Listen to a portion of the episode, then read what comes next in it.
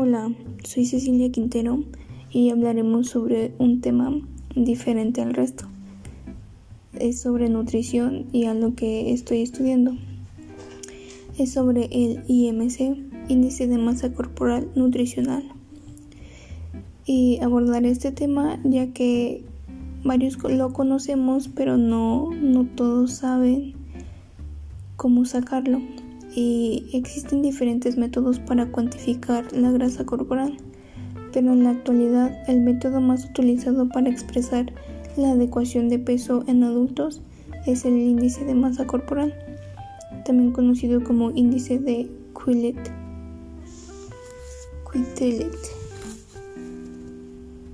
El índice de masa corporal permite conocer el grado de obesidad a través del peso y la altura se calcula dividiendo el peso en kilogramos por la altura en metros al cuadrado y, sirve para ambos sexos. Por ejemplo, si un hombre pesa 80 kilogramos y mide 1.70 metros, su IMC será 27.68, que es 80 entre 1.70 por 1.70, que igual a 27.68. Su fórmula es peso entre estatura por estatura. Significado del resultado del IMC por si no se, le no se les quedó o no le entendieron muy bien. Según la Sociedad Española para el Estudio de la Obesidad, estos son los tipos de resultados según el IMC obtenido. El bajo peso es por debajo del 18.5. Peso normal o normopeso entre 18.5 y 24.9. Sobrepeso entre 25 a 29.9. Obesidad por encima de 30. Obesidad mórbida o severa mayor de 40. En algunas personas un índice de masa corporal comprendido entre 25 y 26.9 podría considerarse como normopeso. Correspondería a aquellas personas en las que la obesidad no coexiste con otros factores de riesgo como diabetes mellitus, hipertensión, enfermedad cardiovascular ya establecida, tabaquismo, etc. Espero que les haya quedado un poquito más claro y nos vemos hasta la próxima. Cuídense mucho.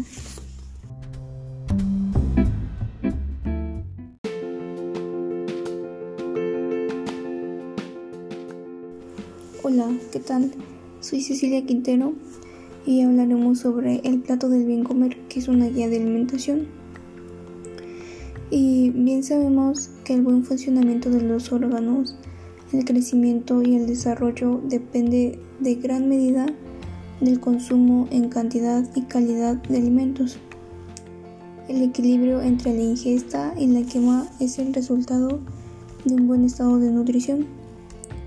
El plato del bien comer es una guía de alimentación que forma parte de la norma oficial mexicana, NOMA para la promoción y educación para la salud en materia alimentaria, la cual establece criterios para la orientación nutritiva en México.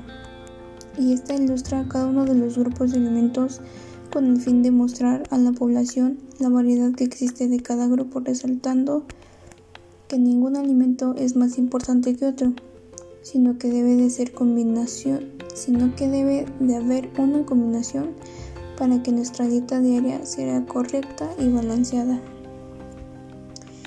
El plato del bien comer se divide en tres grupos. 1. Fruta y verduras. 2. Cereales y tubérculos. 3. Leguminosas y alimentos de origen animal. Y disfrutar de los alimentos y comer sanamente es darle calidad a la vida. No existen alimentos buenos ni malos. El secreto está en la combinación en la porción que se consume.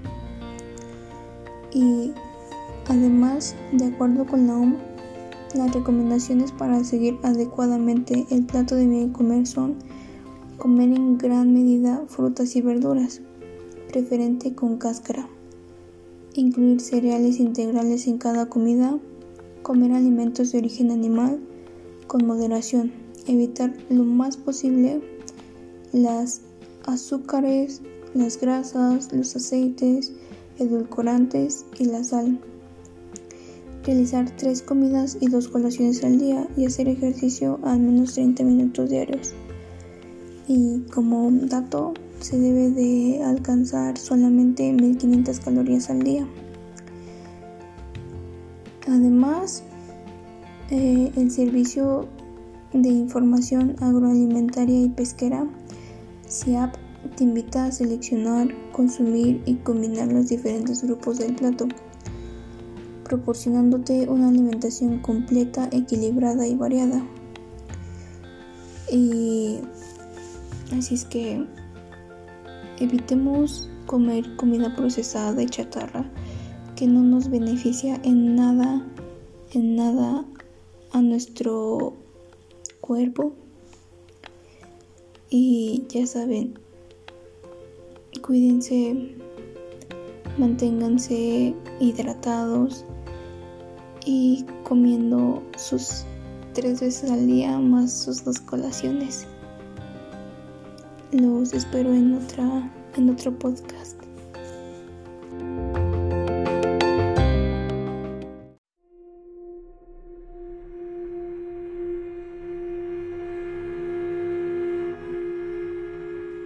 Hola, buen día. Soy Cecilia Quintero y hoy hablaremos sobre el nuevo etiquetado. Y bien, ¿qué significa cada uno de los mensajes del nuevo etiquetado? Para entender correctamente el nuevo etiquetado, la académica Ana Berta Pérez, del Departamento de Salud de la Universidad Iberoamericana, sostiene que es importante considerar que este se encuentra basado en porciones de 100 gramos a 100 mililitros, según corresponda, por lo que podría no responder a lo indicado en los sellos. Y bueno, ¿qué es el nuevo etiquetado? El nuevo etiquetado es una serie de cinco sellos que otorga información sobre si un producto excede en su contenido los límites saludables de calorías, azúcares, grasas saturadas, grasas trans y sodio.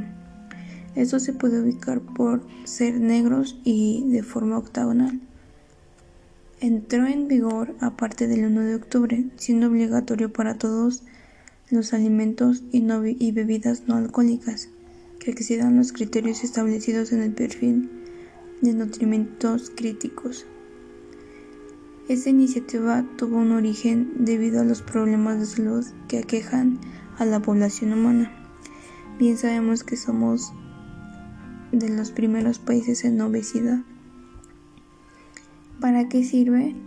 De acuerdo con la maestra Pérez Lizaur, el nuevo etiquetado sirve para advertir a las personas que los productos contienen nutrimentos críticos.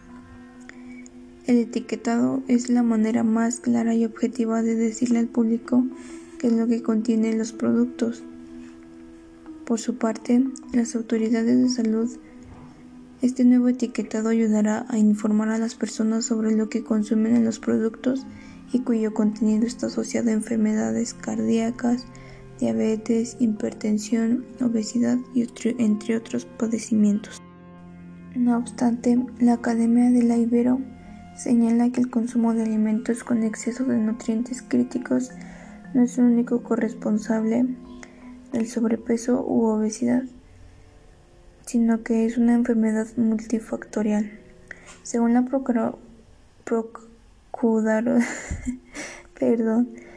Procuraduría Federal del Consumidor, en su revista mensual, esto es lo que significa cada uno de los etiquetados octagonales. Exceso de calorías. Con el tiempo, las calorías en exceso se convierten en grasa corporal lo que ocasiona aumento de peso, obesidad y un riesgo mayor de enfermedades del corazón y algunos tipos de cáncer. Esta etiqueta señala que el producto contiene más calorías de las recomendadas a consumir. La ingesta de calorías recomendada por la Organización Mundial de la Salud es de 600 a 2000 calorías al día para las mujeres y para los hombres de 2000 a 2500 kilocalorías. En exceso de calorías es una de las principales causas de sobrepeso, obesidad, problemas cardiovasculares, colesterol alto, diabetes tipo 2, hipertensión, apnea del sueño. Según la regularización del nuevo etiquetado, un alimento considerado con exceso de calorías es aquel que contiene 100 gramos de producto sólido, o sea, mayor o igual a 275 kilocalorías totales. 100 miligramos de producto líquido, que es mayor o igual a 70 kilocalorías totales o mayor o igual a 10 kilocalorías de azúcares libres. Exceso de azúcares. Consumir azúcar en exceso contribuye al desarrollo de enfermedades como caries, sobrepeso, obesidad, diabetes tipo 2, entre otras. El etiquetado de exceso de azúcares indica que ese alimento posee una cantidad mayor de las azúcares recomendadas por la OMS, la cual es 5% de ingesta calórica total en un adulto es de 25 gramos de azúcares libres. El exceso de azúcares es una de las principales causas de obesidad, diabetes, enfermedades crónicas del corazón, incremento en el riesgo de padecer cáncer y aumento de riesgo de caries dental. Según la regularización del nuevo etiquetado, un alimento considerado con exceso de azúcares es aquel que contiene 100 gramos de sólido o 100 mililitros de producto líquido, mayor o igual al 10% del total de energía proveniente de azúcares libres. Mm, se exceptúan de sellos las bebidas con 10 kilocalorías de azúcares libres. Exceso de sodio. El consumo de sodio en exceso incrementa la presión arterial y el riesgo de desarrollar enfermedades cardiovasculares. La etiqueta de exceso de sodio significa que los alimentos procesados contienen en sus ingredientes una cantidad elevada de este elemento, contraponiéndose a las recomendaciones de las autoridades de salud que sugieren no consumir más de 2.3 gramos al día. El exceso de sodio es una de las principales causas de hipertensión, como ya lo antes mencionado, retención de líquidos, dificultad, la función de los riñones, accidentes cardiovasculares, perdón, enfermedades cardiovasculares y disminuye la cantidad de calcio. Según la regularización del nuevo etiquetado, un alimento considerado con exceso de sodio es aquel que contiene 100 gramos de producto sólido que es mayor o igual a 350 mil gramos 100 mililitros de producto líquido mayor o igual a 45 gramos. Exceso de grasas saturadas. El consumo de grasas saturadas incrementa los niveles de colesterol, aumentando el riesgo de sufrir ataques cardíacos y otras enfermedades vasculares.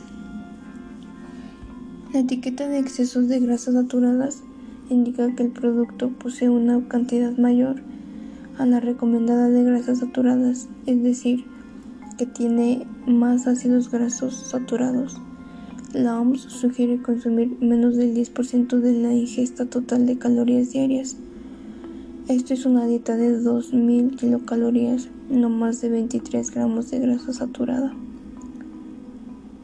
Según la regularización del nuevo etiquetado, un alimento considerado con exceso de grasas saturadas es aquel que contiene 100 gramos de producto sólido o 100 mililitros de producto líquido, que es mayor o igual al 10% del total de energía proveniente de grasas saturadas. Exceso de grasas trans. Las grasas trans no aportan ningún beneficio, al contrario, aumenta el riesgo de enfermedades del corazón. Son las grasas más dañinas para la salud. No se necesita consumirlas en ninguna cantidad. La etiqueta de exceso de grasas trans la aportan los alimentos que contienen una alta cantidad de este tipo de grasas, las cuales no aportan ningún beneficio y por lo contrario aumentan el riesgo de padecer distintas enfermedades. En particular, las grasas trans producidas industrialmente no forman parte de una dieta saludable y se deberían de evitar. La OMS sugiere ingerir menos del 1% de este tipo de grasas de las calorías totales de nuestra ingesta diaria.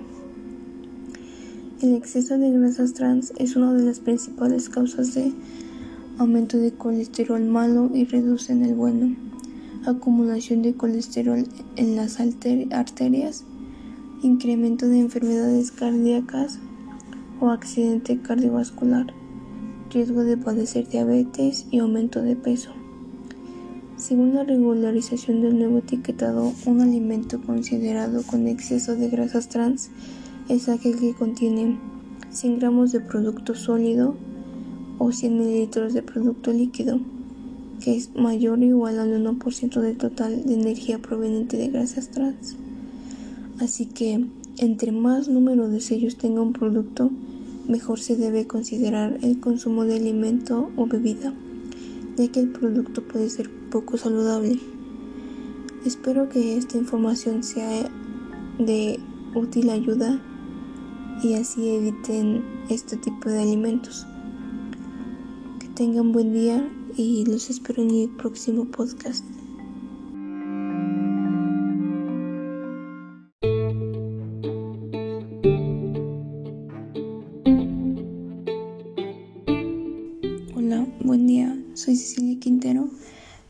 Hablaremos sobre un tema muy interesante que son los macronutrientes. Y bien sabemos que la nutrición es un proceso biológico que consiste en en la asimilación de ciertos alimentos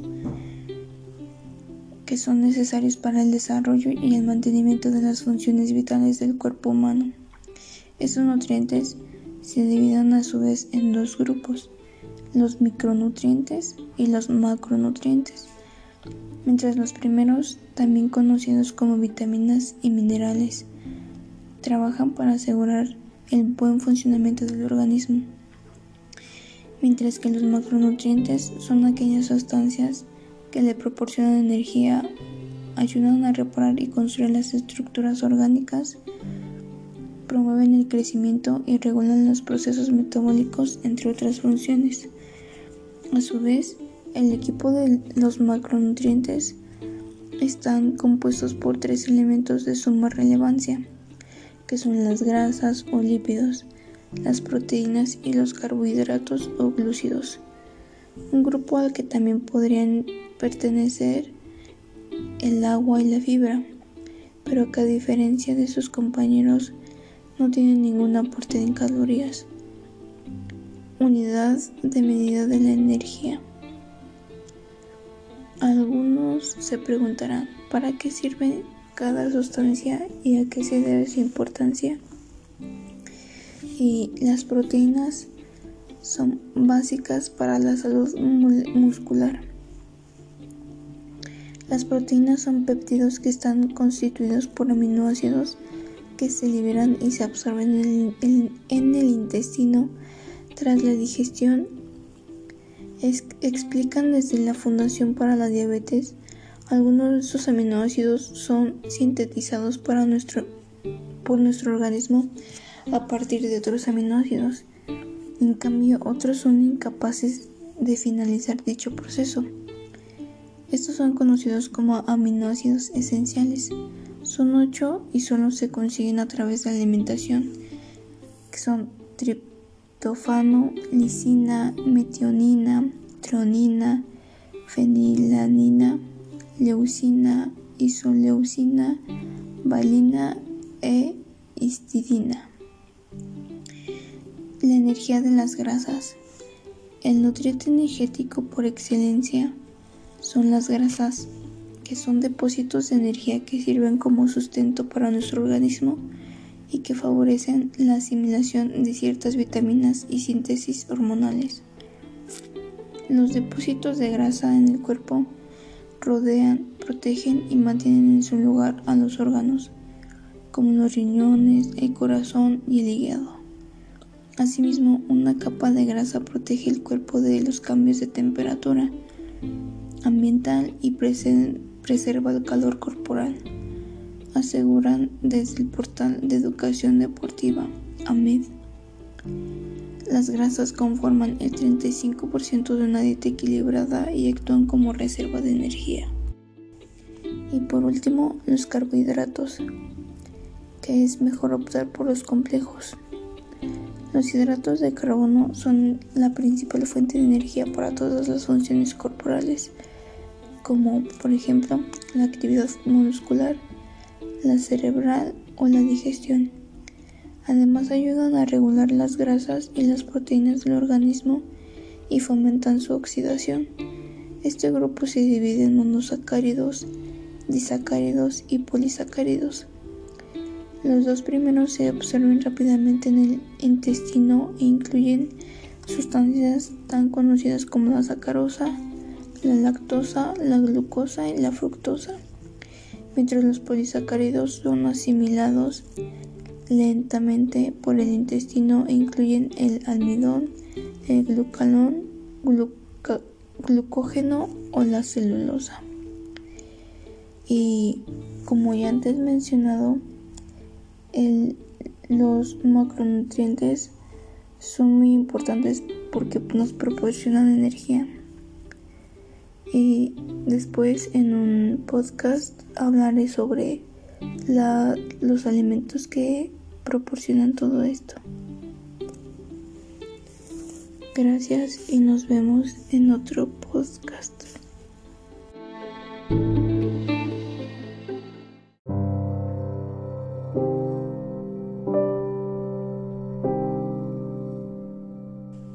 Hola, soy Cecilia Quintero y hoy hablaremos sobre los alimentos industrializados. Estos alimentos, a diferencia de los naturales, son los que han sido sometidos a un tratamiento especial para que permanezcan en un buen estado aún después de mucho tiempo. Y ahorita me adentraré un poco sobre la historia. Y la historia de esta práctica se remonta a comienzos del siglo XIX, cuando un confitero francés, que fue Nicolas Appert, ganó una recompensa ofrecida por Napoleón, a quien descubriera una manera sencilla de conservar los alimentos. Appert descubrió que los alimentos calentados y envasados en recipientes cerrados conservan durante mucho tiempo si, el envase no se abría. La razón de este fenómeno se debe a que las bacterias causantes de la fermentación y la putrefacción del alimento se destruyen a altas temperaturas. Otra forma de conservar los alimentos es someterlos a una alta congelación. La congelación no solo destruye los parásitos, sino que muchos microorganismos mueren por debajo de los 0 grados centígrados. Sin embargo, algunas bacterias sobreviven en alimentos congelados durante 6 meses a 18 grados centígrados. Las frutas y los zumos conservan la vitamina C durante el congelado, pero las verduras la pierden. Y algunos se preguntarán, ¿qué es lo que le agregan a los alimentos industriales? En la práctica, los alimentos industrializados han servido para utilizarlos en regiones donde no se pueden cultivar.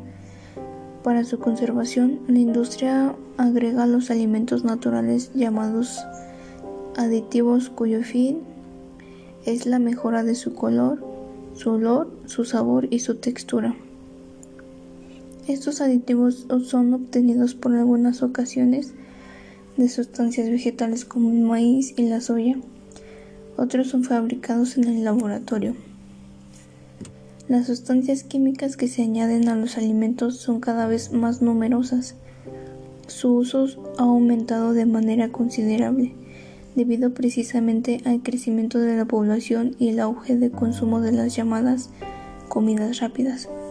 Sin embargo, se cree que los aditivos son cancerígenos especialmente algunos colorantes, por lo cual su consumo debe ser disminuido o eliminado. Los aditivos más empleados son el azúcar, la sal, el vinagre, el alcohol, los antibióticos y diversos agentes químicos. Y bueno, tiene ventajas este tipo de alimentos y son que se conservan en perfecto estado durante largo tiempo. Debido a lo práctico de sus envases se pueden transportar a cualquier lugar y su preparación no tiene complicaciones. Sus desventajas son sus envases debido al descuido de la gente causa contaminación como en las latas no debe de golpearse porque medio escuché que liberan sustancias que no son favorables a las para nosotros, perdón. Los aditivos empleados en su conservación pueden afectar la salud de quienes la consumen. Y, y debemos de tener en cuenta que al comprar un alimento industrializado se debe de observar la etiqueta y la fecha del vencimiento. Observar el aspecto del envase, que no esté roto ni abombado, ni con abolladuras ni con óxido. Si tiene estos defectos no se pueden comprar ni consumir el producto.